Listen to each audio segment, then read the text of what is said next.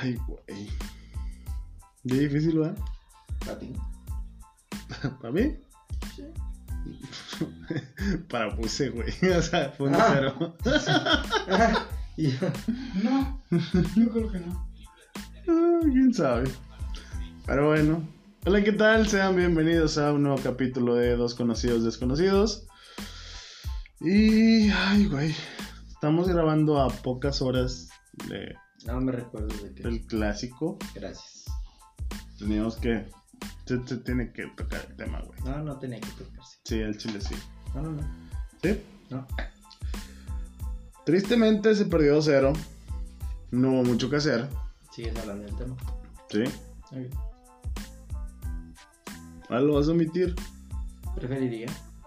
Qué culo, güey. No. ¿Crees que sea pronto tocar el tema?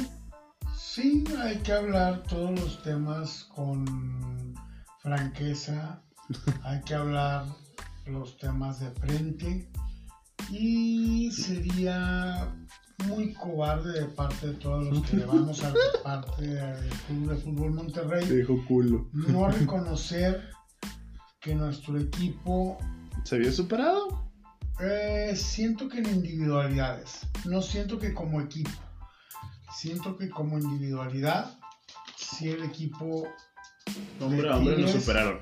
tiene más individualidades al día de hoy que nosotros, aunque seamos, aunque se ha cacareado mucho que el equipo del Monterrey es de la nómina más cara del fútbol mexicano, Es que le pagamos bastante bien a Vincent Janssen, güey. yo creo que es el error más grande que comete el club. El señor, el de los activos más caros del fútbol mexicano, es alguien que nunca ha demostrado, no es un jugador que valga lo que se le pague. Como no, esas, esas cuartos y semifinales del 2019, güey. Cuando suplió a Funes, güey, nos sacó adelante el solo, güey. Esa, esa liguilla, güey, para ser No, campeones, no, güey. no, no hables de, ridicul- de ridiculencia. Siempre hizo el tercero, segundo gol, el, el extra, el- cuando metimos cuatro era el que cooperaba. No fue el jugador de clutch, nunca lo será. No, fue el traspito, güey. Bendito Barovero, donde quiera que estés, siempre te voy a amar, güey. Fue bueno, Barbero. Nos Fue dio, bueno, Barbero, nos dio esa liguilla. pero Fue su mejor realidad- liguilla, güey. La realidad, el mejor portero que nos dio el club Cristian Martínez, por si. Me chingas a tu cola, güey. Eh, Estamos hablando en serio de qué se trata. eh, eh. El señor Manos Wangas es la burla de todo esto.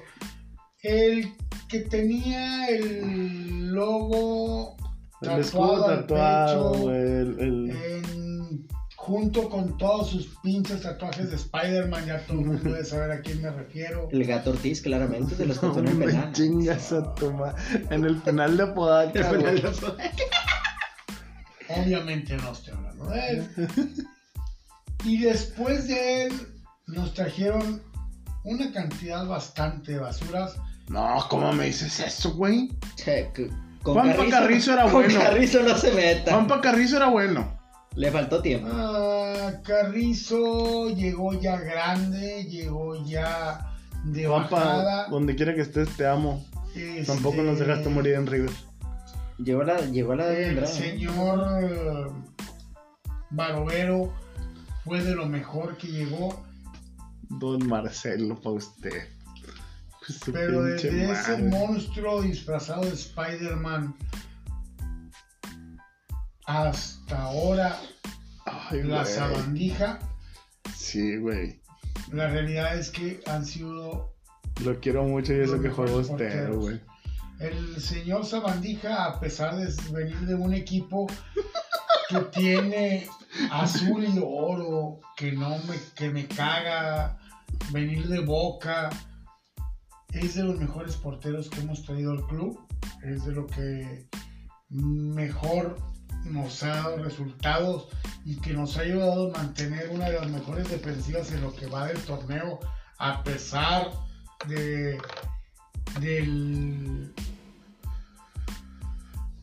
de la situación tan irregular del club en lo que se refiere a, puntajes y cosas, este, es lo mejor que nos ha llegado la sabandija Andrade. Entonces, el día de hoy siento, hay que hablarlo, porque lo comentamos hace rato, después de que terminó el partido, que mucha gente va a culpar Andrada. a Andrada, Ay, sobre todo por el segundo gol, que siento que no tiene nada que ver. Él estaba cubriendo bien para el centro que venía hacia Guiñac o algo que era lo que se esperaba, pero le pega de manera horrible, horrenda la pelota y le sale un bombazo a portería de Tubán, porque si el señor le preguntas hoy y te dice, ¿Le apuntaste "No el ángulo de aquel lado? En su puta vida. No. No es cierto. Y menos no de derecha, güey. Y no es cierto, güey. Vamos a ser francos. Guiñac sí. Guiñac, la primera que tuvo, la que le pusieron a modo, la empalma de manera Donde el impresionante. vato quería ponerla. Donde la quería poner. Jugador de clutch. Jugador de clutch. Ay, güey, hablando de jugadores de clutch, esto, esto va, va a servir para el intro. No, dime, acaba, acaba, acaba, acaba. Jugador de clutch que le ayuda al equipo de Tigres cada vez que está en problemas. El señor da la cara y bien por ese equipo, porque es un equipo de la ciudad y necesitamos gente, necesitamos extranjeros que aporten. Como Vincent Janssen. Vincent Janssen no aporta nada. Por favor. Aporta Marketing. Ñac. Marketing. aportó Chupete Suazo, aporta Maxi Mesa, aporta Andrada, Aporta con Nahuel. todo, con todo y que no me cae, aporta mucho Nahuel, le aporta estilo a ese equipo, le aporta su carácter, aporta Pizarro el de Tigres, no el de Monterrey, y Aclarando. soy rayado. Porque Alexis siempre lo defiende, güey. Claro que No sí, sé si lo sepas, pero así, así como tu hijo, el, el, el- este vato, el, El que falleció. el que falleció, Ok. tu hijo el difunto, güey. Este, este vato es otra de, las de los amores de Pizarro, güey. Ah. Entonces, ta- también se casa Vi- con él. Vive de dos, tres bailecitos, así como que muy coquetos y la chingada. Pero el fútbol no lo da. No, ¿verdad? Estamos hablando de jugadores de clutch y no está dentro de esos. Y desafortunadamente en el Monterrey el día de hoy veo muy pocos. Veo a Andrada, veo a Celso Ortiz, Que lo maltratamos mucho, ¿eh? Siempre, siempre se le mal... O bueno, no nosotros como afición, la directiva, el equipo, lo ha maltratado mucho, Sí. güey. Veo a Craneviter. Veo. Sebastián Vegas. Tiene carácter, todavía no es de clutch. Es de los jugadores de carácter que nos va a dar, como lo hizo nuestro central que se fue, que tiraba penales. Nico. Nico Sánchez, que va y el otro jugador, el colombiano, el lateral derecho ahorita, Estefan este, Medina. Estefan Medina, es otro jugador de clutch. Estefan, sí. Y desafortunadamente paremos Y de para contar, güey. Porque se nos perdió el Cachorro Montes, se nos perdió Rayardo, Sí, güey. Ponchito sigue siendo Ponchito. Nunca quiso convertirse en Don Alfonso. Este. Funes Mori, Sigue sumando, pero. Pero no es el jugador de clutch. No, no. ¿Sabes, ¿sabes en, qué, en qué rango puedo poner a, a, a Funes? Dime. Digo, en dimensiones bien diferentes. Pero del estilo de un Peyton Manning. De un cabrón que va a romper un chingo de récords, güey. Un cabrón que lo vas a ver, güey. Y va a vender playeras, güey. Y el vato va a lograr campeonatos, güey. Pero Peyton Manning, aunque me cague decirlo, no es un Tom Brady. No es un Michael. Jordan en, en la NBA. No es. Peyton Manning tenía el talento. A lo mejor Funes Mori tiene el talento. Exacto.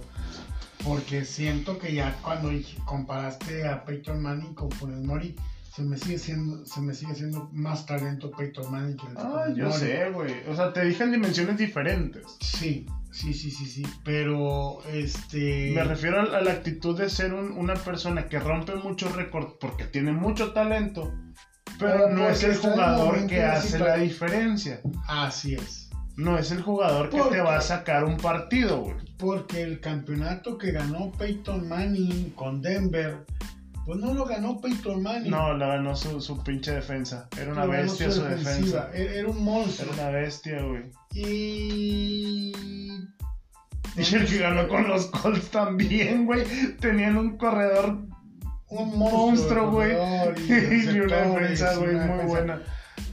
Y él siempre fue rodeado de un gran equipo como lo fue el- los grandes ganadores de anillos como, como Como acabas de comentar tú, Brady, Ah, Tom Brady, ibas a pasar para este lado. este, como lo fue, este, no sé, Joe Montana, Yo. como lo fue, este, Güey, es que de ahí más hay, hay- hay- hay muchos que han sido rodeados de talento, pero que adicionalmente tenían la onza. Sí, no. Peyton Manning tenía el talento, pero no era de clutch. No. No era de clutch. Me vas a criticar esto. A ver. Tiempo, necesito, necesito terminar porque nos empezamos a platicar y ya. Ni siquiera he dicho quién es, güey, este cabrón. ¿Verdad que sí? Necesito presentar primero antes de continuar con la plática. Estoy grabando con mi pequeño amigo el Duende Infeliz, que ya lo conocen, está aquí. Pero estamos platicando con Don Pelón, mi papá. Es, es- es este güey que según él está opinando. Pero sí, se los presento. Digo, ya, ya ahorita van, van a seguir escuchando de él, pero tenía que mencionar quién era para poder continuar con esto. Te iba a decir, continuando con, con la plática. Eli Manning no tenía talento, güey. Pero era más de clutch que Peyton. Ah, es muy difícil. Eli Manning ganó dos, Dos. campeonatos. Dos que se los ganó su coach, realmente el sargento Realmente- era una verga. realmente fueron ganados por su coach. Él sabía ganarle al monje. Él sabía, Toma eso, pinche Belichick. él así, él sabía. Maldito anciano tramposo. Ahorita como hablábamos ahorita entre las referencias de fútbol y, y fútbol americano, des- comentamos mucho que Busio sabe jugar finales. El señor de Nueva, de Nueva York en ese entonces le tenía tomada la medida a Belichick. Sí. Y si ustedes recuerdan cómo se le gana a Patriotas de Nueva Inglaterra, ¿Al invicto o al otro? a los dos, o sea, a los dos, señores, Corriendo la bola, se les gana, no, no, juego, no, no, no, no, déjate, Con, con déjate de tonterías. Se les gana con un pase de un tipo que lo aventó, Dios me agarre confesado, porque está alguien encima de mí agarrándome y lo, su receptor lo toma entre el casco y su mano y termine en el suelo, sin que caiga la bola. Todo el mundo recordará la recepción inmaculada. To- Todos los de tu época, culero. O sea, yo no la vi, güey. Bueno, todos aquellos que nacimos en los 70, sí, recordaremos güey. la recepción inmaculada. Que en aquel entonces no había quien la pudiera revisar en video y que al día de hoy te vas a seguir discutiendo que probablemente tocó la tierra ese balón. Porque no se comprobó ni se comprobará. Así es. Fue algo extraño, sorprendente y inigualable, vamos a llamarlo de esa manera. Unbelievable, dirían los gringos. Así es. De esa misma manera se llamaría esa pinche recepción entre el casco y la mano. O sea, por Dios, güey. Y estamos hablando de que un enano también soltó un pase Otro, otro. en la otra, en, en el- en la otra final de conferencia. No fue Dolman, el no. campeonato. ¿Eh? Fue, no fue Dolman, eh, fue Walker, Wes Walker. Walker, fue Walker. Este, no lo bajó y pudo haber sido esa la situación para que Inglaterra tu- tuviera también ese campeonato. Pero la, la realidad, el fútbol americano tiene tantas bellezas, tiene tantas cosas que hoy que estamos hablando del clásico y estamos mezclando una cosa y otra, sería muy triste no poder tocar todo el tema, porque también Inglaterra le gana un campeonato a Seattle con De un pase de una intercepción donde no perdido. lanzado la bola y se gana de una manera ridícula. Hizo la Shanahan. A Y partir, a partir del, del Inglaterra año gana- pasado. le, le gana así a Seattle, perdón que te interrumpa, y le gana a Atlanta de otra manera también. dices tú, Ridícula. O sea, Sí. dos anillos de supertazón, Brady no los merecía. ¿Quién era el, el coach de, de Atlanta en ese entonces? El mismo estúpido de San Francisco que es el día de hoy. Shanahan. Chan. Hizo la Shanahan. Güey, nosotros ya la habíamos Bueno, Shanahan era coordinador ofensivo con Atlanta, no era No, coach en coach. jefe. Pero Pero él hizo, él hizo esa mamá de él perdió el resto. En el segundo tiempo lo perdió con sus bolas de Sí, ofensivas. jamás, jamás quiso correr la pinche bola el imbécil cuando tenía una ventaja de puntos sorprendente. Ese vato no le cae, güey. Y, este, y- y lo mismo hizo con San Francisco. Cabe aclarar que le voy a San Francisco y odio a Shanahan. Por mí ya sería alguien fuera del club. Tiempo, bueno. tiempo, tiempo. Mal. Pregunta. Sí. ¿A quién te cagaba más, güey? ¿El Vasco o Shanahan? Madre mía. Ah, para que entiendas en qué niveles. No, te voy a poner Alonso, Apenas te iba a decir que el que más me cagaba de todos era Alonso. Alonso, Ese fue el error más grande de, to- de todos, de esta directiva de Davino y compañía, de haber traído a un cabrón fracasado como Alonso. Alguien tan chiquito. Bueno, no es cierto, es que ya nos habían traído al profe Cruz antes, güey. Sí, sí, es- Yo también lo he dicho, güey. esa Al pinche chile, güey. Coincidieron, al profe Cruz en lo de eh, esa Don pinche Alonso, burla, güey. Esa no, pinche burla de traernos al profe Cruz. güey. vato. El profe. Cruz nos. O sea, jugamos un mundial de clubes con el profe Cruz en el banquillo, Y güey. Güey, lo jugamos con Aguirre y lo jugamos igual de basura los dos pinches mundial de clubes, güey. Llegamos al mismo quinto lugar, Güey, no mames, güey. O sea, Por eso- es lo que quería llegar, tan malos, güey. Y tan destructivo es su pinche fútbol, güey. Ay, qué bonito, güey.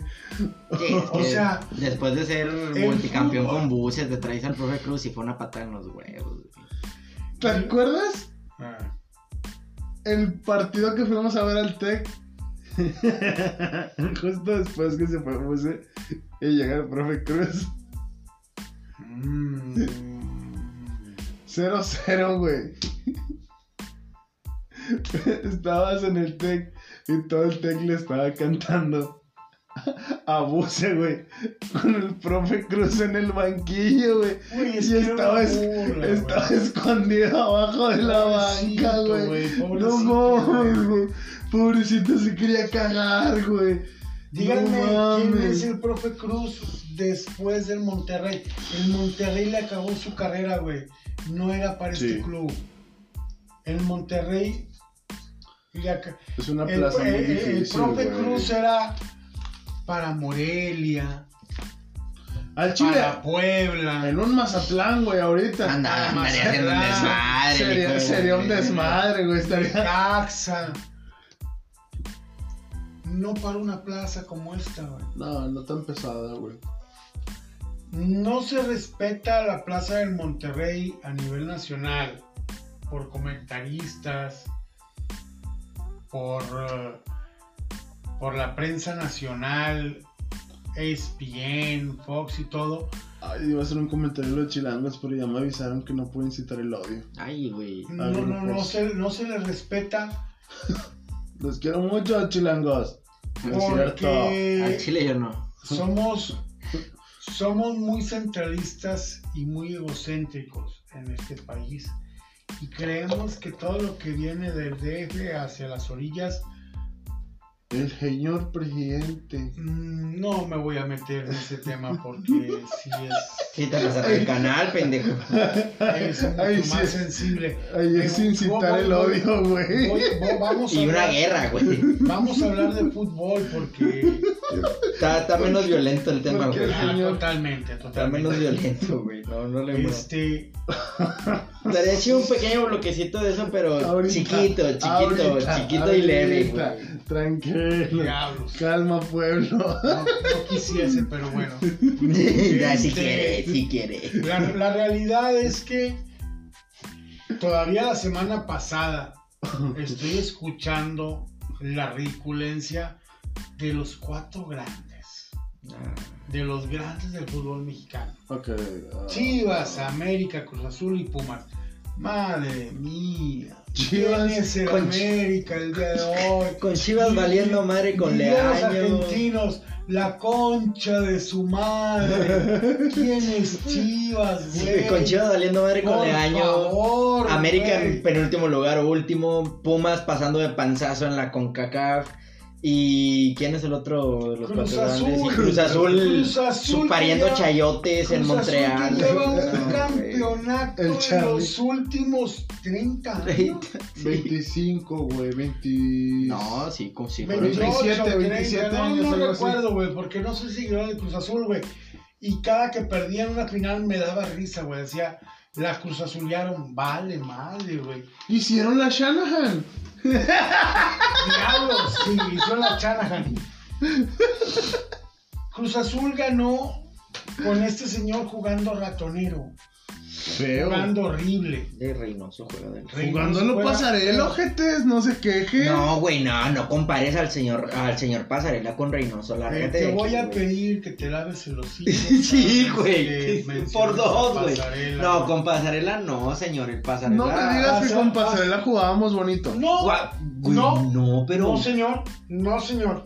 Jugábamos muy a la defensiva y el Fugas nos hizo campeón con Pasarela. Güey, pero. Paró todo lo que se tenía que parar y el resto del equipo hizo todos los goles que tenían que hacer. Hasta, ¿Y hasta, solo de Barovero? hasta entre perros. no, no, no. Barovero no. El Fugas, el señor Barovero nos hizo campeones. Don güey. Fugas. En el 19 Pero nos hizo bueno. campeones Barovero. Ah, ahorita hablamos de eso. No, sí hizo campeones. Trapo Pero no me digas, por favor, que Pasarela es lo mismo. Que sí, güey, no lo vuelvas a hacer, güey, por favor. Por Dios. Sí, no, güey, no. Vato. No, güey, no, No, vengas no. a mamá. No, no, Es no, que no- no- sea no- prudente, por Dios. Ya es que Mide tus palabras. ya no lo quiero tanto porque nos mandó a hacer vuelta, güey. En el River. Eh, Nos mandó No a segunda. En el River, la verdad, llegó un equipo sin dinero, arruinado económicamente, Y no nos sacó del. con muchos No nos problemas. sacó del hoyo, güey. Por, por eso quiero Almeida. como por eso yo quiero mucho espérate, Almeida. espérate, como entrenador no. Pero luego fue el director deportivo y trajo Almeida. Bueno, sí, eso sí. Eso Supo- sí. Eso sí, supo eso sí, eso sí, hacerse. eso sí. A un lado donde no estaba funcionando y trajo la solución, ¿no? La solución. Y vean lo que es hoy el River con Gachá. Por Dios. Uy, vamos a ganar el clásico en unas Eh, horas. Eh, el señor El- Pasarela es un, el- es un El señor, el, creador, el River, creador. el River nos ha dado a todos aquellos que le vamos a River, nos ha dado la gloria con Gallardo Sí, de ganarle al azul y, el azul y oro todos aquellos en el eventos Bernabéu, importantes. En el Bernabéu, güey. Ah, Cuando hicieron que no jugáramos en el en el Monumental. Monumental, les tuvimos que ir a meter una goliza de 3-1 al Bernabéu. Sí, güey. Sí, te rompí el culo en el Bernabéu. Ay, qué Entonces, hermoso. pero bueno, estábamos hablando de nuestras rayas. De, no. del- partido que nos dolió y perder, porque como lastimando. como Rachao, nos duele perder con el acérrimo rival que nos sigue cantando en tu casa y con tu gente. Qué chingada. No, perdón. Ah, Es incitar Sí. al odio. En nuestra casa, Que, en que nuestra- jodan a su progenitor. en nuestra casa en nuestra gente nos ganaron un campeonato. Está bien. Nosotros los mandamos a segunda en su casa. Y les ganamos la que más fría. Les ganamos la, la La- semifinal en su casa. La que más brilla. Le ganamos Brilla. la de Conca en su casa. No, No. la- la- aquí en nuestra casa. Fue en el BBVA. La que más brilla. La ganó Alonso. Ah, salió Alonso. Les, les- les hemos, les hemos ganado lo suficiente y les hemos hecho bastantes Güey, cosas. Estuvieron frustrados cuántos años sin ganarnos algo en una liguilla, güey. Mm, Fueron hijos, güey, 20 vergazos de años. No, no, no, no te equivoques. 30 y pico de No te años. equivoques. No fueron hijos tanto tiempo. Siguen siendo hijos. Siguen siendo hijos. El Tigre siendo- sigue siendo el hijo del Monterrey, de papá Monterrey. Les duele reconocerlo. Y como chiquitos, como pequeñitos, Están como, frustrados. como todo adolescente, cuando yo sé más que papá, papá está mal, papá está equivocado, papá no sabe Ya las cosas, las ya cambiaron las cosas, ahora yo soy más grande, yo que- siempre seré más grande que papá. Siento que, se, serán más grandes que papá. siento que se quiere aventar un tío este vato. Jamás Ok. serán más grandes que papá. Te va a tener que hacer una pausa para poner una vergüenza. Papá es papá. Y se respeta. Y así es como debe ser toda la vida. Hoy nos da orgullo que nuestro hijo crezca, que nuestro hijo se, se proyecte, No, Que bonito, nuestro hijo dé un paso más adelante, porque significa que, que hemos sido buenos padres. Los hemos enseñado, los hemos encaminado, los llevamos por, los llevamos por el buen camino para que sean grandes.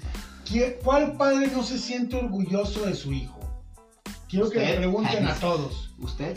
Quiero que le pregunten a todos. ¿Usted? ¿Cuál padre no se siente orgulloso de los logros de sus hijos? Todos nos sentimos orgullosos de los logros de nuestros hijos y lloramos sus fracasos. A mí me ha tocado llorar los fracasos de los tigres. Porque pues es hijo nuestro, entonces tenemos que, que- que entenderlo de esa manera. 30 segundos. Y nosotros tenemos que ir a una pequeña pausa comercial. Vamos a cerrar. Papá va a ser papá. Ok. Cerramos y volvemos. Vamos Papá a tener que sigue hacer. siendo papá. Papá sigue siendo papá. Ahí nos quedamos. Hacemos una pequeña pausa y volvemos.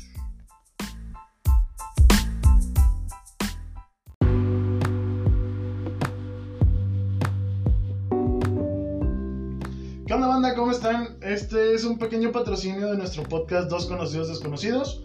Les presento a mi amigo Ángel y nos va a platicar un poquito de qué trata. ¿Qué onda Ángel? ¿Cómo estás? Muy bien, Charlie, ¿tú cómo andas? ¿Qué onda, raza? Bueno, nosotros ofrecemos productos de limpieza, este, ya sea de higiene o de cuidado personal, ya sea champú artesanal, jabones para el cuerpo humano, gel antibacterial, sanitizante, cloro, pinol y otros productos más, simplemente que nos pidan que lo que necesitan.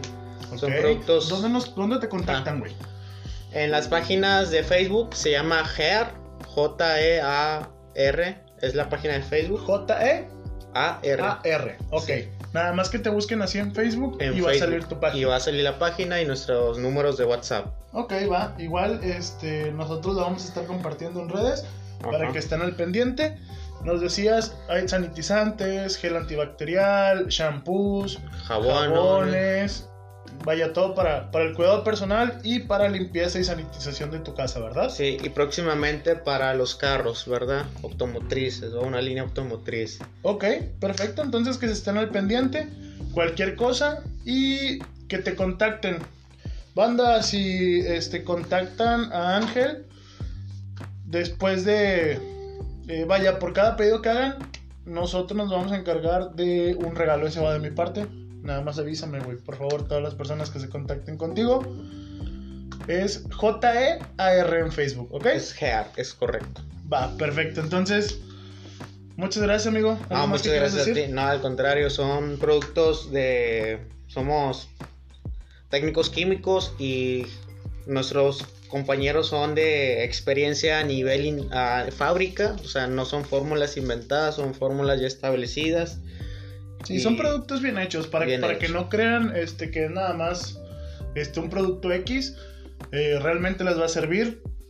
Se lo recomiendo bastante. Yo ya utilizo aquí el gel en el, en el estudio. Yo he utilizado también el shampoo, El pinol, con el pinol. es- mm, salen muy, muy buenos, la verdad. Se los recomiendo y bastante económico, que es algo que estamos buscando ahorita. Gracias, amigo, nuevamente. Y esto es todo. Volvemos a la programación habitual. Gracias.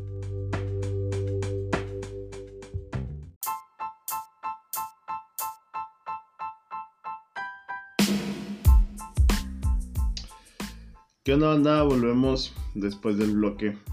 Este. Esta pequeña pausa que no fue tan pequeña porque ya se está peinando este güey. Ya saben, está viejito y le da sueño. que no.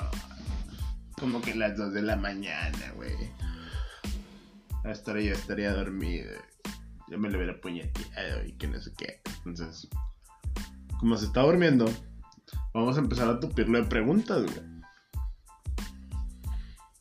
Y para esto me vas a ayudar, pinche enano de mierda, porque te veo en el pinche celular muy entretenido. Estoy viendo porno. Espérate, güey.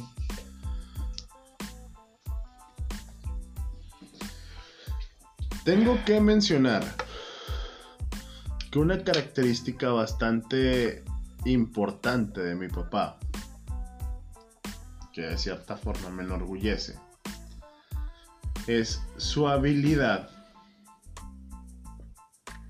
para vender.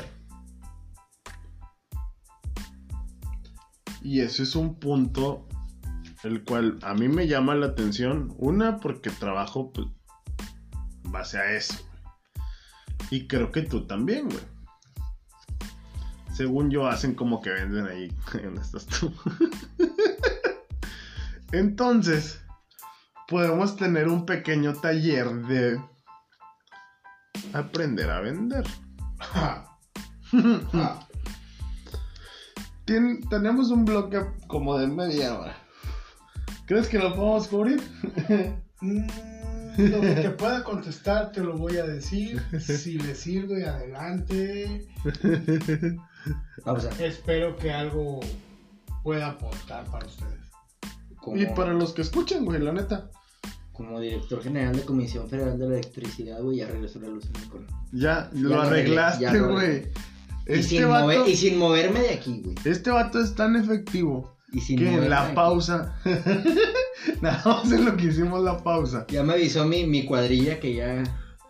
Se fue la luz en la colonia donde él vive. Está acá donde estamos grabando. Y desde aquí el vato arregló la luz allá en su colonia, güey. Todo un aplauso, güey. moverme, güey. Sin moverme. De ahí, ahí sentado en el sillón. Sí, señor. No mames. Estás perro, güey. Y sin hacer reporte, y sin hacer reporte, güey. No, hombre, eres una verga, güey. No ya sé. podemos En mi colonia lo conocen como que se cayó la cuchilla, la pusieron y ya se arregló el pedo. No sé qué habrá pasado acá, la verdad. No, no, este vato es bien efectivo de madre. Otro pedo. bueno, Y, y gracias a también, este güey, reporte. y- no, y no nada más me aviento esas, güey. También fracturo matrimonio sin No, estar en sí, casado, güey. hocico, güey.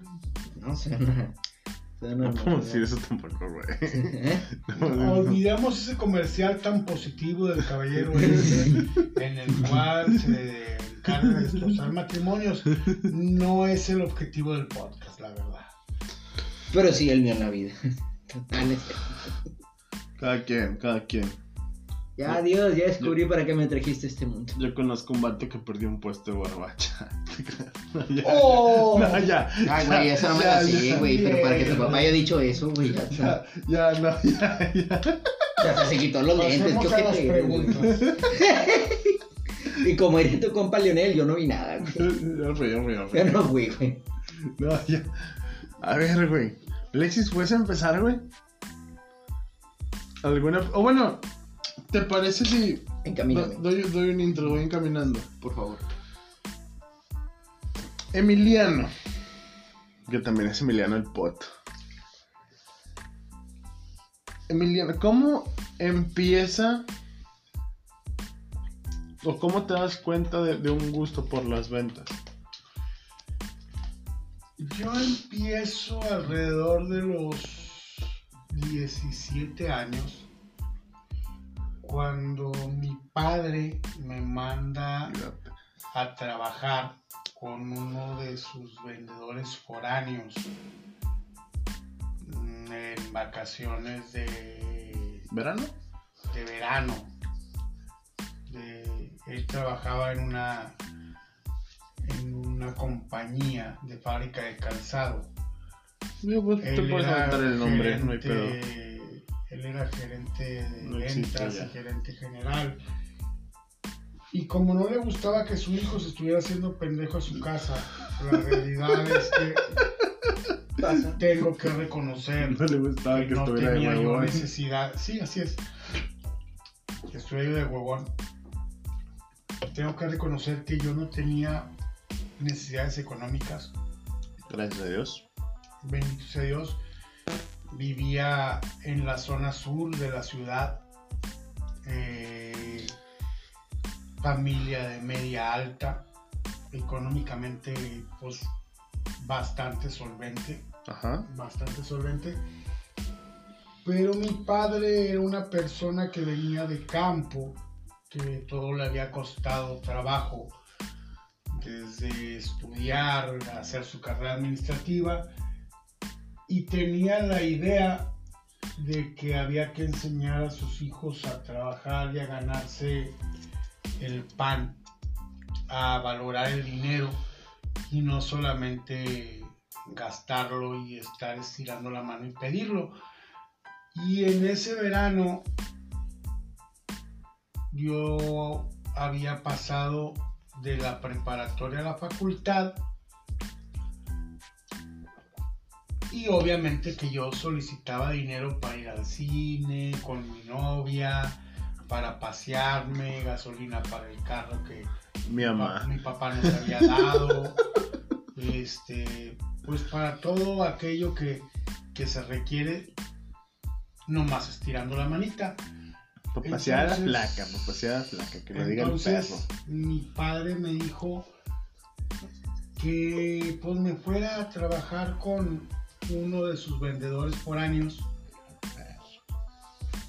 en una camioneta tipo panadera de esas que traen el motor al frente pegado entre el chofer y el copiloto al centro va el motor.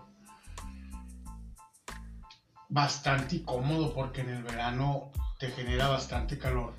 Nos mandó, primero me mandó a la ruta ribereña.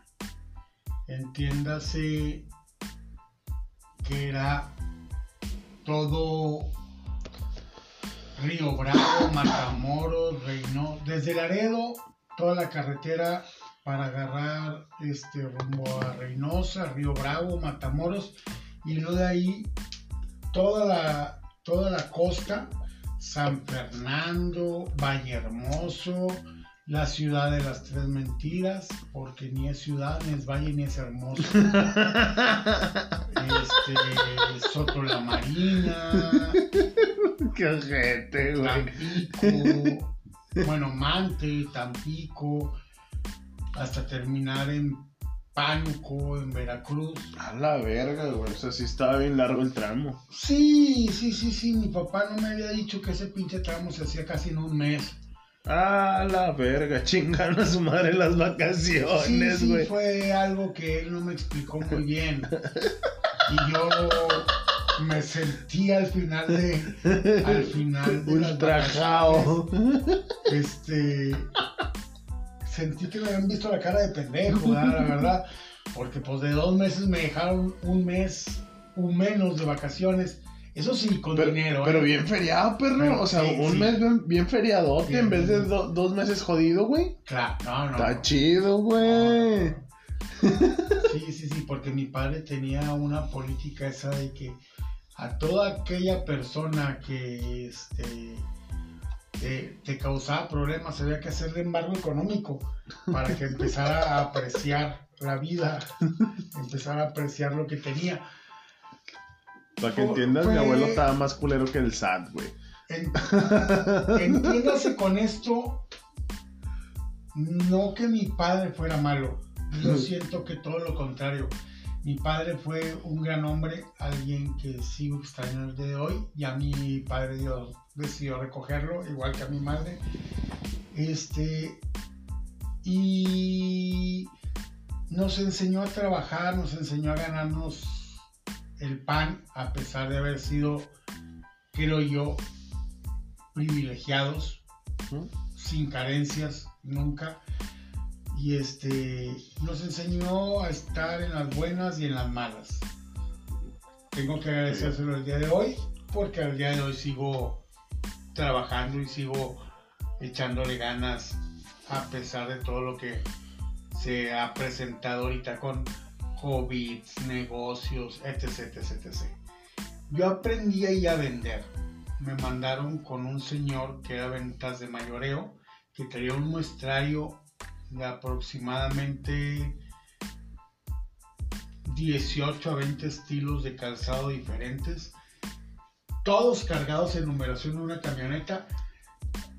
Y como ayudante o copiloto, te tocaba vaciar toda la camioneta, que eran alrededor de 50 cajas grandes, para sacar toda la cantidad de zapatos que había que entregar en cada una de las sucursales. En cada una era mis principios que conozco yo ahorita como ventas ah, tradicional, tiendas tradicionales de cada pueblo, las zapaterías, entonces te compraban 15 pares, 20 pares, 18 pares, pero en diferentes numeraciones y de diferentes estilos. Tenías que bajar todo, subir todo, bajar todo, subir todo. Hola, verga, qué este, con 38, 40 grados, una caja de lámina. Afortunadamente era un, estaba muy chavo, bendito sea Dios, muy bien alimentado, muy bien cuidado. Entonces no Desparasitado y todo Sí, el pedo. sí, sí, sí, sí, todo, todo, todo. Todo muy, muy bien para que pudiera cumplir todos los objetivos planteados para el negocio. Ahí me di cuenta que el trato con las personas, que la interacción personal es muy satisfactoria. Durante la evolución y el camino que vamos siguiendo en la vida, te vas dando cuenta cuando estudias tu carrera, a mí me tocó estudiar la carrera de ingeniería civil, estudias tu carrera, sales, tu primera entrevista o todas las entrevistas de trabajo que tienes tú en tu camino, cada vez que tú te entrevistas y quieres que te contraten, tú estás vendiendo. ¿A quién estás vendiendo? En un principio tu persona. Tienes que venderte tú. Tú, tu imagen, tu, tu Todo, trabajo, todo, todo, todo, todo, todo, todo, todo lo que tú conoces, lo que tú sabes, tus conocimientos, güey. Sí. tienes que vendérselos a aquel que está frente a ti para que seas recibido y trabajar. Durante algún tiempo trabajé para varias empresas, jamás en construcción, siempre en administración y ventas. Trabajé para control operativo comercial, trabajé para empacadora azteca de Monterrey, trabajé para Qualitas, JCPenney, este todo, todo, todo, todo en ventas, todo en ventas toda la vida. Y te vas dando cuenta lo que les comentaba ahorita, que entre más interactúas con las personas, más satisfactorio es tu trabajo. Se trata toda la vida de convencer a alguien de que lo que tú haces o el producto que tú tienes o lo que estás representando, que, que- que tú eres el indicado para eso, de Sí. cierta forma. Yo soy, yo soy la solución a, yo a- soy la solución a lo que tú, a lo que tú necesitas. a lo Sí, que tú necesitas.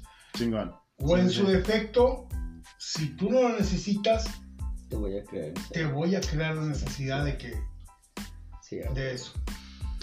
De eso que me necesites. ventas, de que me necesitas. Exacto. Pero, y como les comento, inicié a los 17 años y me doy cuenta, en relación a la primera pregunta, me doy cuenta que eso me gusta.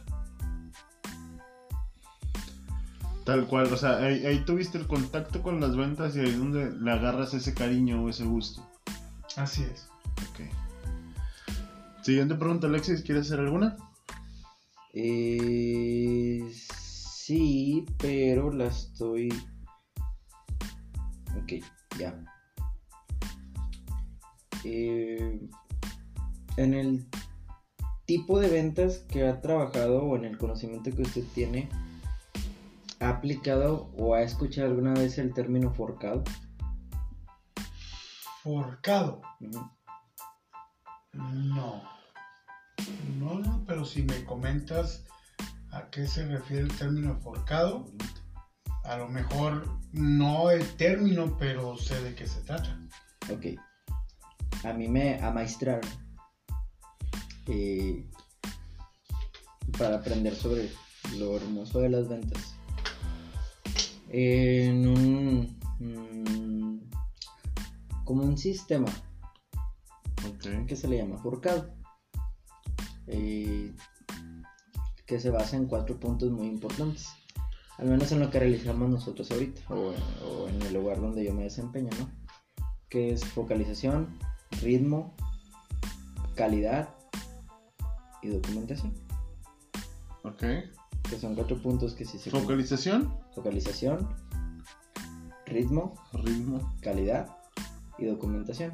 La, fo- la focalización pues es tal cual eso.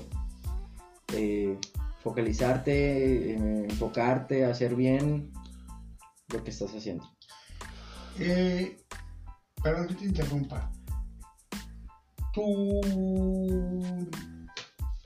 ventas están ahorita enfocadas, quiero suponer, según entiendo, a algo telefónico, algo ventas este, vía remota no personalizada. Ah, aplica para ambos casos. Person- eh, a distancia, sí, a distancia o Es que si en, nos vamos, persona. vamos a suponer, lo que yo sé que tú, tú has trabajado. Ah, tú, tú has trabajado las ventas al detalle, por ejemplo. O has coordinado grupos de ventas al detalle. Mm, sí, mayoreo y ventas de, de intangibles. Intangibles, entiéndase. Seguros. se- Seguros. etc, etc. Ajá, sí, sí, sí. Mm, Va, ahora, Nosotros vendemos el- tomando esto, es focalización. ¿A qué te refieres con, con el concepto de focalización? eh, pues eh, tal cual eso, o sea, focalizarte, enfocarte en lo que estás haciendo. O sea, prepararte para lo que estás vendiendo. Mm, Ahora. Sí, sí, sí, va por ahí. Se puede ir por ese lado. De cierta forma, tú cuando coordinabas estos grupos, ¿cómo focalizabas a tu grupo? Era diferente dependiendo del tipo de. en los lugares donde trabajé. Por ejemplo, en Empacador Azteca teníamos.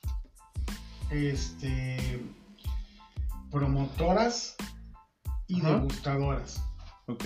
Ahí la focalización era, obvio, como se escucha lo de degustar, personas que abordaran a, a- a los clientes en tiendas de supermercados, salchichonerías, etcétera, etcétera, a, a que probaran tu producto. Ok. La promotora era la que hablaba con la encargada de departamento de cada uno de, de todos esos lugares para ofrecer el producto en base al desplazamiento, rotación y verificar todo lo que estabas haciendo. Eso era Por ejemplo- ¿con la focalización. en focalización en lo que se refiere a una empacadora. En ventas al detalle, en que llamábamos changarreo o este Cambaseo, lo que conocen más común. no, O, es o cambaseo, cambaseo es otra cosa también. Ac- Acá es este ventas para, para llegar a, a un local, a, una a la tienda tienda. tradicional, a tienditas. Sí, sí. Este, Ahí focalizabas a tu grupo en vender cierto producto Ajá. como punta de lanza, con alguna promoción, con algún precio, para que te abriera el camino para ofrecer una gama de productos detrás de ellos, de hasta de 25 o 30 líneas. Ok. mínimo. Pero se te focalizaban en dos, tres promociones diarias, que eran las que te iban a abrir camino, las que te iban a, a- a abrir la puerta para que entrara por detrás todo lo demás. En intangibles, tu focalización era este todos aquellos que han vendido seguros alguna vez sabrán que se, eh, se venden seguros de vida para vivir bien, seguros de gastos médicos para ganar bien, seguros de autos y transporte para que el negocio sobreviva. Entonces te focalizabas realmente en presentar los productos de vida y gastos médicos y por detrás venía todo lo que era eso. O O sea, de cierta forma ya sabías que el, el seguro de autos era como que el más común que ibas a vender. O el que te generaba volumen de cierta forma. era el que es más fácil de vender y el que menor comisión te da. Por eso mismo tratas, tratas de ofrecer lo que te da ganar más, que es Toda eh, la vida. gastos médicos y Vida. y vida. Vida, vida, vida, vida, seguros de vida, Seguro de vida. seguros de vida, gastos médicos, daños empresariales y posteriormente autos, automotrices y todo eso. Ok, va. Así lo veíamos nosotros como focalización. De ahí sigue el ritmo. El ritmo es entre más hagas, más te va a generar. Ahora es O sea, por ejemplo, en nuestro caso, pues, entre más llamadas haga un asesor, más posibilidad va a tener de, de conseguir sus métricas. En tu caso es que también, por ejemplo, en esa del detalle, que también aprovechaban sus rutas, Exactamente. supongo. O qué tanto margen abarcabas. Eh, Ay, en- ay, o sea, en el ay, ay, tiempo. ¿Cómo, cómo medías Acá, el ritmo? acá- acá el ritmo se medía en base a ticket promedio. El ticket promedio Ok. es este tú tenías por cada tienda que visitabas y que vendías tenías que venderle de 250 a 300 pesos porque tenías que vender 30 tiendas diarias A la verga, ok. para que al final del día la comisión o lo que tú produciste te diera el margen para que tú ganaras bien. Lo mismo era en la promotoría. La promotora tenía que vender o meter cierta cantidad de producto por tienda para que cubriera las necesidades de su visita y de la degustadora. Claro, para que sea rentable. Exactamente. ¿Por qué? Porque yo no podía estarte poniendo el sueldo de una degustadora durante ocho horas sin que tú pudieras desplazar tanto, en tu tienda tanto. Y la promotora tenía que acomodarte el producto, limpiártelo, hacértelo. Entonces ya eran dos sueldos por día en esa tienda. Entonces tenías, tenías que vender y no solamente vendérselo tú a la tienda comercial, entiéndase X, Soriana, HB, X, Walmart, Walmart, X, etc, etc. Sí, todo lo que, todos esos, no solamente que tú se los vendieras a ellos, sino que ellos los desplazaran. Por eso era la parte de la degustadora. ¿Por qué? Porque de nada me servía a mí llenarle a, la tienda que fuera eh, de producto si ahí se le iba a quedar, se le iba a echar a perder, se, Claro, güey. se iba a caducar madre, iba a tener que, lo cambiar y volverlo a resurtir. Yo lo que necesitaba es que se desplazara, entonces para eso era la degustadora. Y en seguros era diferente. Las comisiones, mm, las comisiones, por ejemplo, de vida te pagan Vaya, pero en seguros, ¿cómo, cómo, cómo mides un altos. ritmo, güey? O sea, tú, tú tienes un cierto calendario, cier- cierta cantidad de clientes que tienes que estar viendo. Tú tienes que estar prospectando vía telefónica, vía personal y tienes que estar viendo al menos, al menos cuatro clientes diarios. Eh, en- Entonces, ese es tu ritmo. Cuatro clientes diarios. Así como este güey. Tú, tú tienes que estar haciendo cierta Espérame. cantidad de llamadas. Sí, pero tienes que cerrar al menos con esos cuatro clientes uno de vida y con los otros tres algo de vida. Lo que, lo que caiga. Sí. Para que sea, volvemos a lo mismo, para que sea rentable, Ujú. para que tu ritmo valga la pena. Que es el, el- el concepto este, ¿no? Acá el concepto es, por ejemplo, Entre más abarques, o sea, Entre si abarcas tantos. entre más llamadas haces, mm, más posibilidad tienes de conseguir interesados.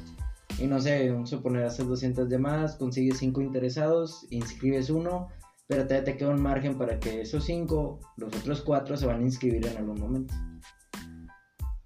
Es muy parecido. ¿no? Ah, en- sobre todo en seguros.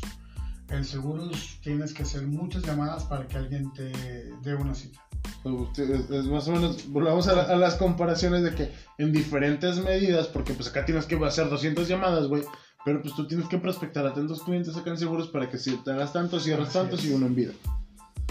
Así este vato, o sea, que marcas tantos para ser tantos interesados y acabe un inscrito. O sea, es más o menos lo mismo en, en diferentes áreas, güey, ámbitos. las- las Diferente ventas- producto. Pero al fin y al cabo es la esencia de la venta. Las ventas siempre lo. Sí. O sea, Sí. de cuenta, sí, o sea, entre- es que entre más abarques, más posibilidades tienes de generar. ¿Cuántos conceptos faltan? Prospectar, ¿Dos? cerrar. Ok, vamos bien. Eh, calidad, pues es más que obvio. Es no solamente hacerlo, sino la calidad con la que lo haces. con la que lo estás presentando. No es lo mismo hacer, por ejemplo, en el caso de lo que él está platicando, no es lo mismo hacer 10 seguros de los cuales te van a cancelar 7 a hacer esos 7, pero que te cancele solamente uno. Eso habla de tu calidad. Acá con nosotros, en los inscritos, por ejemplo, no es lo mismo hacer 20 inscritos que se te caigan 19, a hacer 15, pero que se te caiga uno o dos, que es lo más común. Calidad en seguros es más o menos lo que acaba de comentar. En ventas al detalle es de 30 clientes, tienes que cerrar al menos el 30%. 10, Sí, 33. sí, A ti te tocó vivirlo. sí, yo lo hice. Tú lo hiciste. Está Trabajaste, para mí en, en un negocio de esos. culero. Este,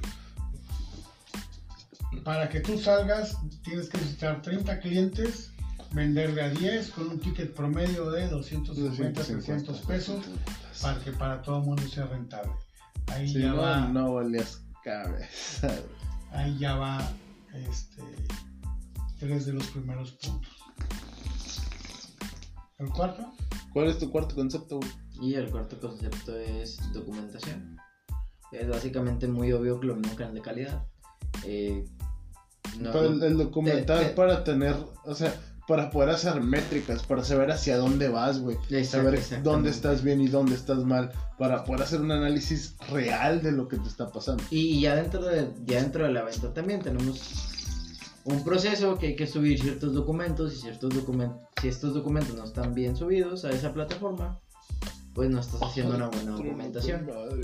Y ahí se enlaza la otra parte. Ahí esa área nos permite detectar fallas y detectar caminos a seguir si estamos haciendo las cosas bien. En seguros, documentación es llenar papelerías que son a veces hasta 3, 4 hojas.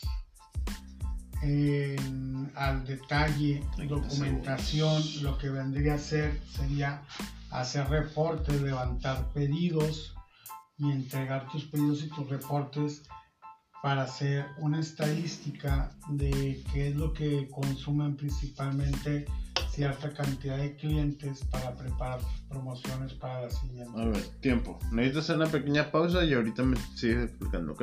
Ok. Va.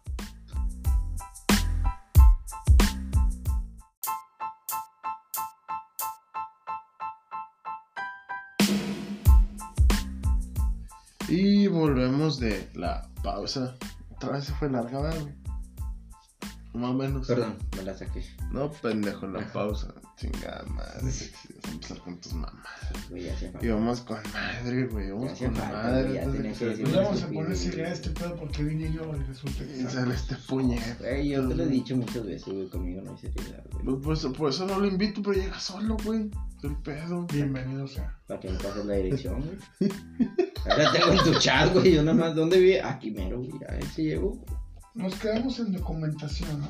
Sí, documentación. Estamos hablando- Estamos hablando del último concepto ya de. Y la, explicamos la parte de seguros que era llenar papelería y todo ese asunto. Y en la parte de ventas al detalle o canal tradicional, como se conoce comúnmente, pues era entregar reportes y todo para canalizar los productos, cómo iban, qué eran y todo. Es prácticamente, insisto, en ventas es exactamente lo mismo, nada más aplicado de, en base al mercado que estás atacando. Alguna vez me dijeron, ¿qué es lo que tú puedes vender? Creo que podemos vender todos todo, siempre y cuando te den las características y beneficios del producto que quieres promocionar. Una vez ya teniendo eso, este, es capacidad personal y es determinación para lograr las cosas. Si tú te sabes vender como empleado, debes de saber vender cualquier producto. Ándale, güey, porque vea puto. ¿Ok? Entonces, te digo, estoy de acuerdo contigo en, en el punto. Pero, ¿algún, algo, ¿algún otro punto que querías aclarar de eso? De... Todo, todo bien, todo claro. Suficiente. Suficiente, güey. Ok. Voy a cerrar con una pregunta. ya para, para cerrar este tema de las ventas. Creo que todos los que nos dedicamos a cierta forma a las ventas, hay un punto donde sentimos que estamos pues aprendiendo a vender y aquí es como que de aquí ya me gradué de vendedor. O sea, aquí ya aprendí. Digo, a final de cuentas, nunca terminas de aprender. Siempre tienes que estarte renovando de cierta forma. Pero llegas a un punto donde dices, a partir de aquí yo ya soy un vendedor. O sea, ya donde te la crees. Hay, hay- hay un jale o algún punto de tu vida donde digas, sí soy un vendedor. O sea, así como tú dijiste que, que lo explicas, cualquiera puede venderlo. Así es. ¿En qué momento te diste cuenta de que cualquiera puede vender? O sea, cualquiera puede generar estabilidad. Y yo ya la generé estabilidad de vender. ¿En qué punto en tu vida lo hiciste? Eh, yo creo que mi mayor enseñanza fue cuando trabajé en una tienda departamental, donde estuve como supervisor y me tocó estar frente de casi 50 vendedoras.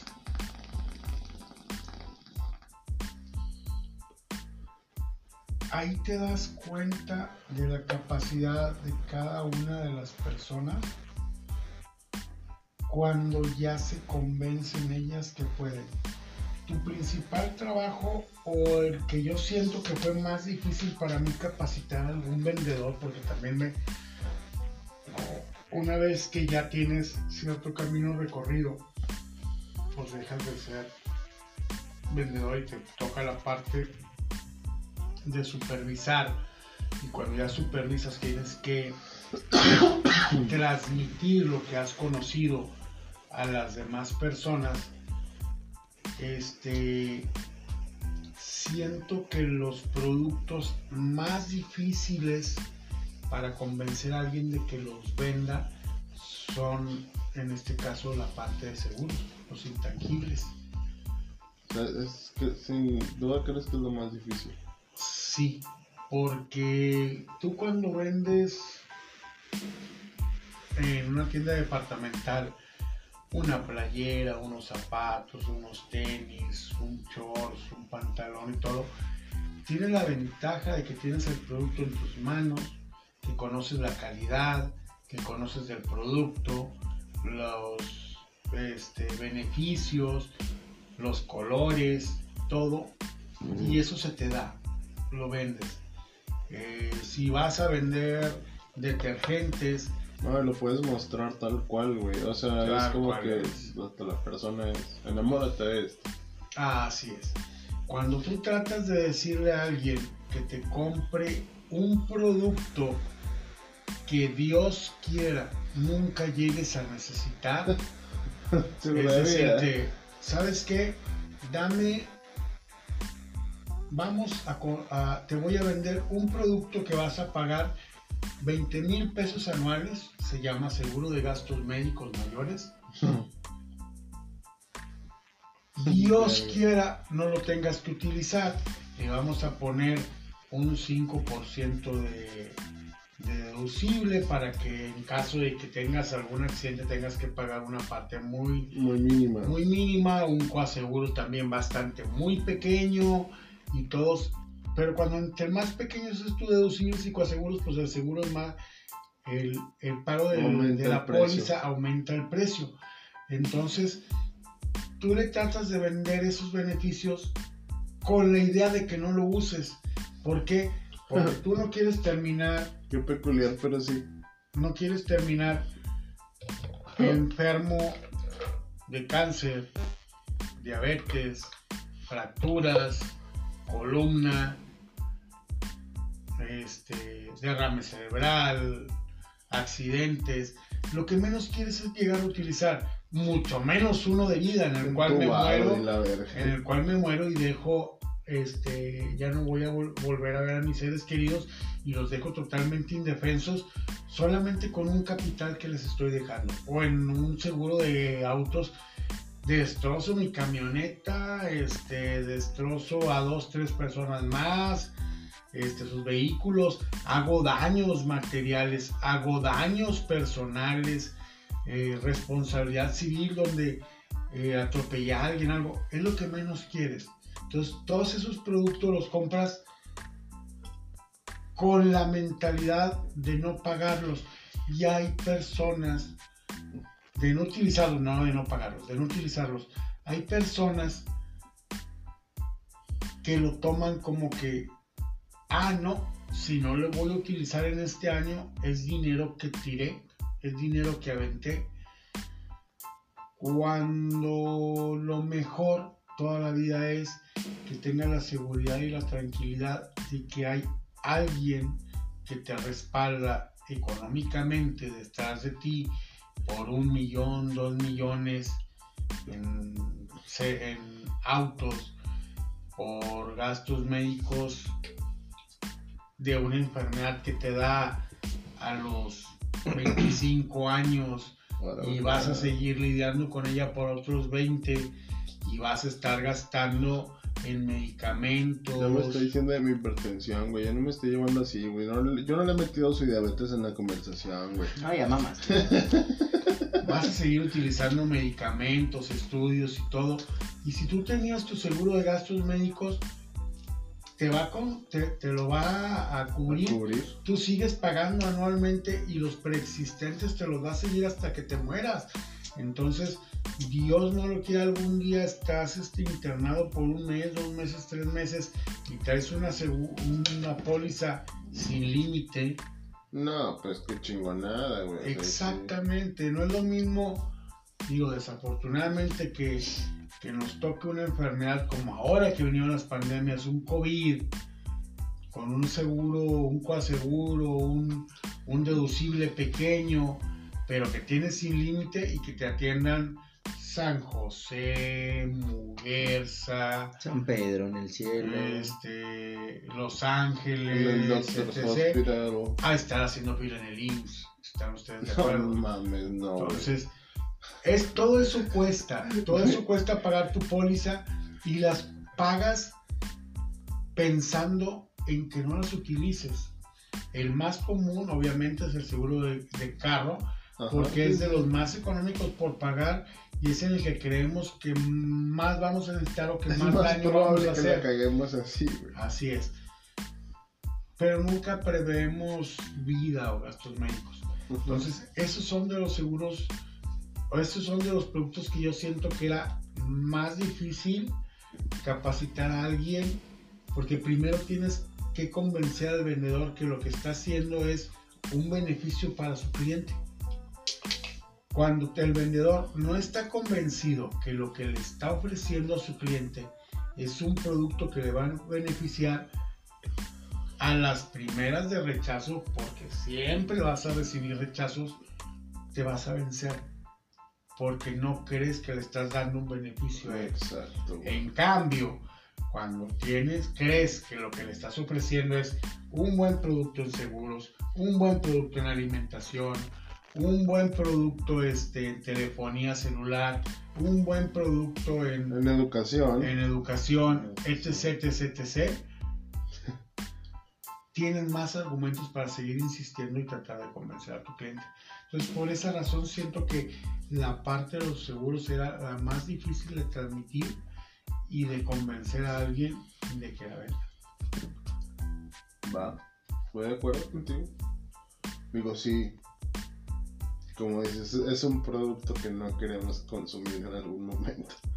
No quieres hacer uso del producto que Exacto. adquiriste, definitivamente.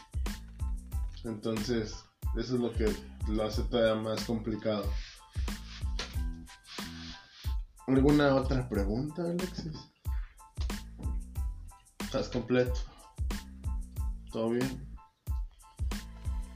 Ya hablamos un poco de que perdimos bien. Muy bien. Algo que sí hay que, de cierta forma, mencionar: el saldo blanco. No se escuchó ninguna noticia, al menos ahorita chequé redes sociales, todo el pedo acá en el juego. Y digo, sí, se veía la carrilla, la típica, los memes, lo Ah. normal. Lo que tenía que suceder. Pero no se vio alguna noticia de algún percance, ah, chingazos, violencia. No, bendito nada. sea el Señor, no somos chilangos viviendo en Querétaro.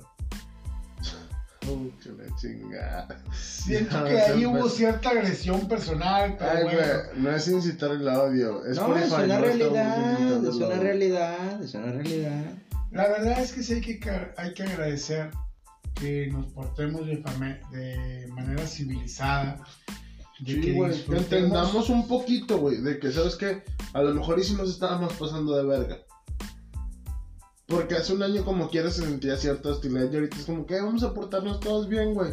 Vamos a llevarla tranqui, güey. Pues es que al al final chile. el, el O sea- regio tiene esa tendencia de voy a hacer las cosas mejor que, Es- que ser otras zonas, para no especificar porque se ponen bien nenas. Lamentablemente, Nos creemos el regio- mejores. no, el regio lo entendemos después que hay muchas broncas, muchos pedos, porque no, no, no, no, No entendemos a la primera. sí, no, no pudiéramos me- ponernos el brochecito de que, ah, nosotros somos la diferencia a todos los demás. Cuando casi matamos un- una persona hace unos años El eh, Aztlán. en Aztlán, güey. Cuando y estamos generando violencia cua- este, con, con ir con nuestros cánticos, con caravanas, a un lugar donde no nos van a dejar entrar. O sea, tenemos que entender que esto es un deporte como tantos, este, en los cuales tenem- tenemos que disfrutarlo solamente y no hacer una... Ay, es que n- ni siquiera es competencia, es una guerra en una sociedad. Dijo una mala palabra. O eres tigre, o eres rayado. No, señores, esto no se trata de violencia. Eso no se trata de que ser radicales. ¿Sabes qué? Es un deporte, le voy a este equipo, le voy al otro. Ese es lo ser Sid, amigos. disfrutamos. ¿Eh? Eso es ser un Sid. El ser un radical de esa forma es ser un Sid. Así es. Pues, ¿sabes qué? Lo disfrutamos, lo disfrutamos, convivimos. Hoy me tocó disfrutar el partido con cuatro rayados y un tigre. Se fue con tiempo el hijo de su chingada. El, cha- el muchacho, el que era tigre, lo disfrutó, todo el mundo los comentamos, goles, chido. cantó los goles, estaba sentado al lado de nosotros, nadie le hizo ningún comentario, reconocemos que el, el equipo de Tigres ganó todo, sabes que se acabó, punto, era un, Y de ahí nos paramos a cenar todos juntos y a seguir cotorreando un rato todos juntos. Y ya se acabó el juego, güey. O sea, ya ahí quedó, güey. ya se acabó, punto. No, no había caguama cerca, eso es lo bueno. no había necesidad de generar violencia. Sí. Y así es como debería de ser. Qué bueno que haces el comentario en relación a eso. A que la violencia no es buena.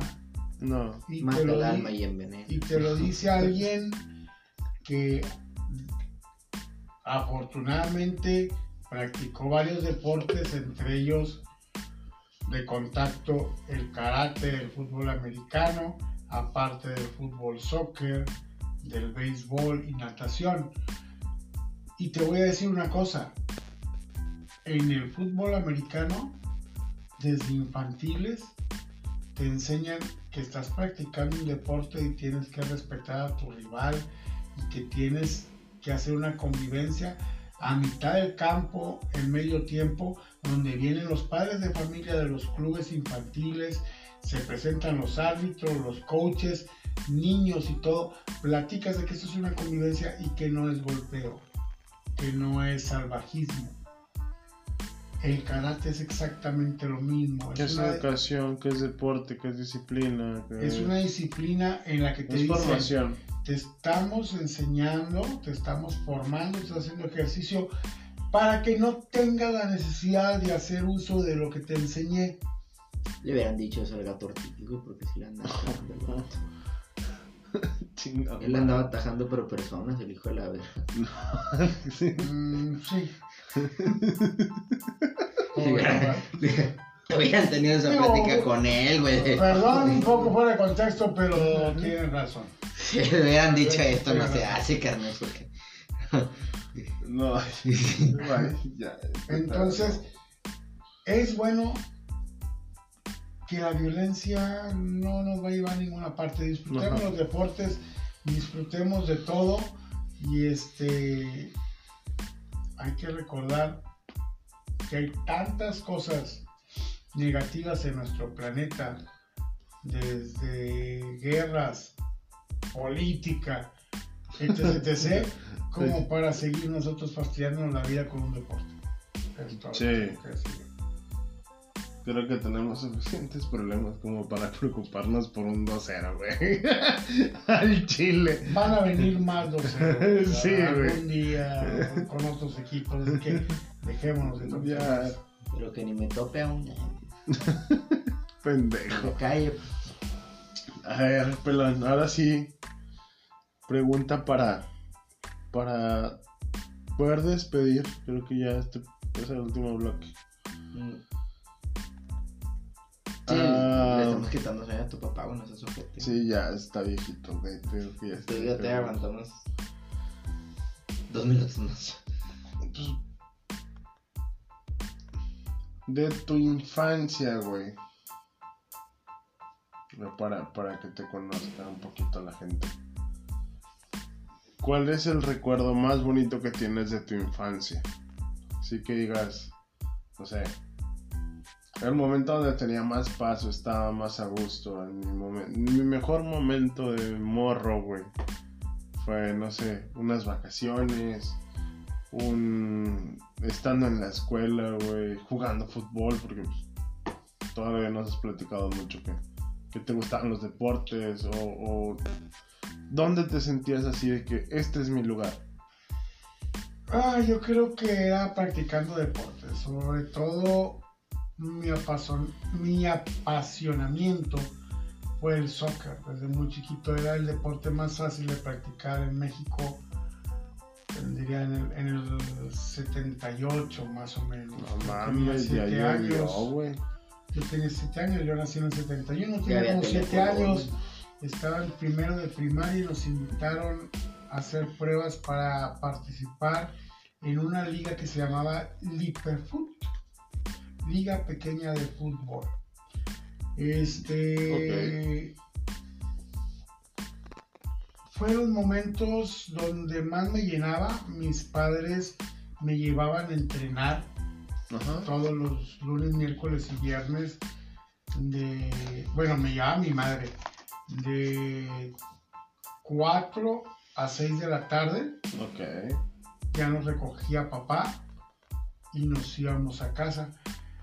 Los sábados y domingos que me llevaban a, pues, a competir en, el equipo, que lleva- lleva- íbamos a jugar contra otros clubes, este, y ver a toda la familia reunida alrededor de eso, eh, llevando sándwiches, refrescos, jugos, fruta, familias completas.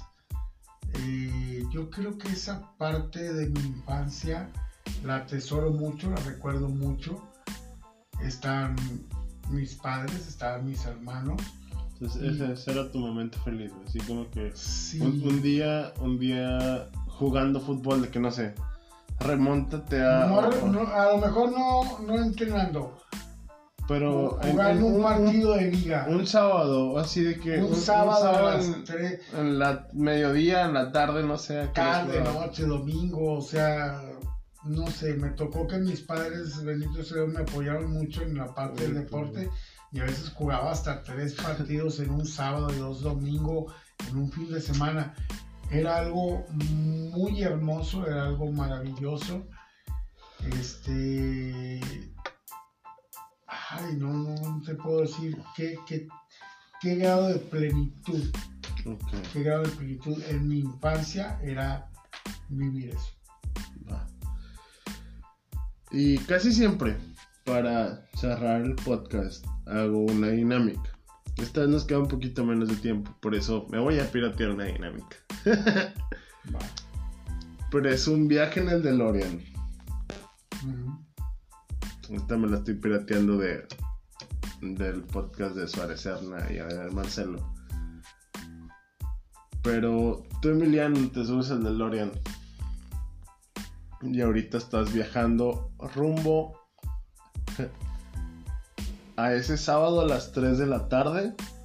Donde estaba tu familia en las gradas, donde sabías que te ibas a chingar tu lonche, donde estabas en tu momento, güey y te dan chance de darle unas palabras a ese Emiliano.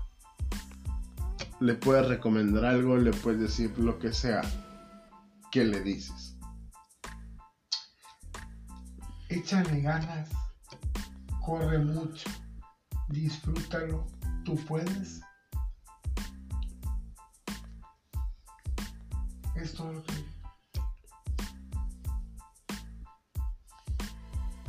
Yo sé que le voy a decir eso a ese Emiliano y él le va a dar el mismo valor que si le dijera eres el mejor, eres el campeón, vas a ganar, vas a ser campeón goleador. No, no necesitaba más, necesitaba nada más. Estoy contigo, échale muchas ganas, disfrútalo. haz lo que tienes que hacer. Haz- yo creo que la palabra es disfrútalo, porque lo disfrutaba. Disfrútalo. Y no, probablemente a lo mejor no lo olvides. Recuerda, recuerda siempre este momento.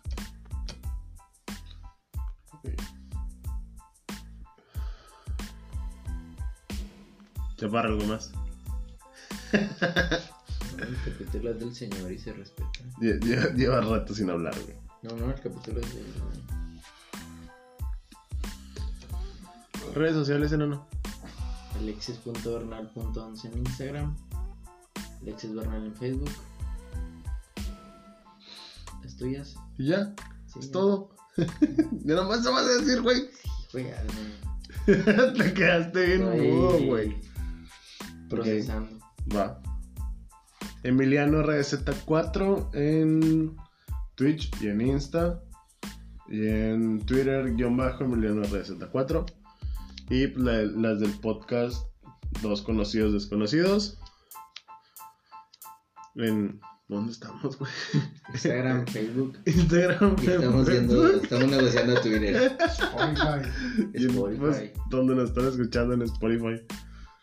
Y.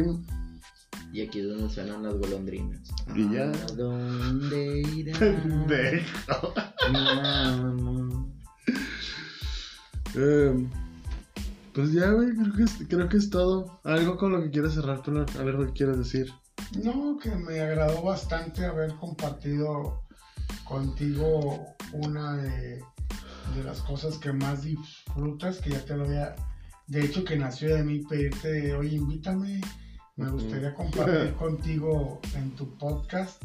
Este, probablemente no tenga mucho que aportar, pero lo, lo que sé, lo que he hecho, lo que disfruto, aquí estoy. Este, y pues que lo sigan haciendo, que sigan buscando sus metas, que sigan conservando, sobre todo le pido mucho a, a la, a la juventud de ahora, buscar sus valores, disfrutar sus valores, este y cuidarse de, de- de no, do- no caer en el libertinaje porque Nah, qué aburrido. es que Me hubiera dicho eso hace un año que andabas esperando un matrimonio. Ahorita ya para ya qué me dice, no, sí, no se. No, no me Llega bien tarde, Sí, oiga. así no, me, así no se vale. Eh, Ese, es el problema que tenemos al día de hoy. Tenemos tanta libertad, Ahorita ya libertad que no sabemos cuándo parar y dejar la libertad y brincar libertinaje. Tuve que haber Trato parado cuando me dijo que era casada. Gracias por la invitación. Ya que donde entró la stripper. Pásale Mariana. No, güey, lo nombre, Dijo no, nombre hombre, de te María, mamaste, no, güey. no. ¿Sabes cómo se llama mi jefa, güey? Su primer nombre, su primer nombre es ese, güey. Ya, no hay problema, yo solo me voy. Yo solo me voy. Bonita despedida, Me güey. mandan mis cosas por. Te van a traer una puta que se llama María, güey. Imagínate, güey. No, hombre, güey. Ah. Estoy diciendo que. No. No, hombre, güey. Exacto, ya. Se va a quedar para la posteridad. Chinga madre. Íbamos con madre, güey. Querías que Estuvimos- participara. Estuvimos a 30 segundos de cerrar chido, güey. Querías que hablara. Querías que hablara. Todo lo que puedo decir. Ahora sí van mis redes. No, no, no, ya, güey. Chingo a su madre. Gracias, banda. Gracias por escucharnos. Síganos, compártanos y. Y si es que no nos cancelan. ya, güey, por favor. Ya, güey. No quiero que nos cancelen. No le vuelvo a decir nada a los chilangos. ya, ya. No, no dije nada de chilangos. O sea, sí, pero no grabando. Los quiero mucho. No es cierto. Adiós.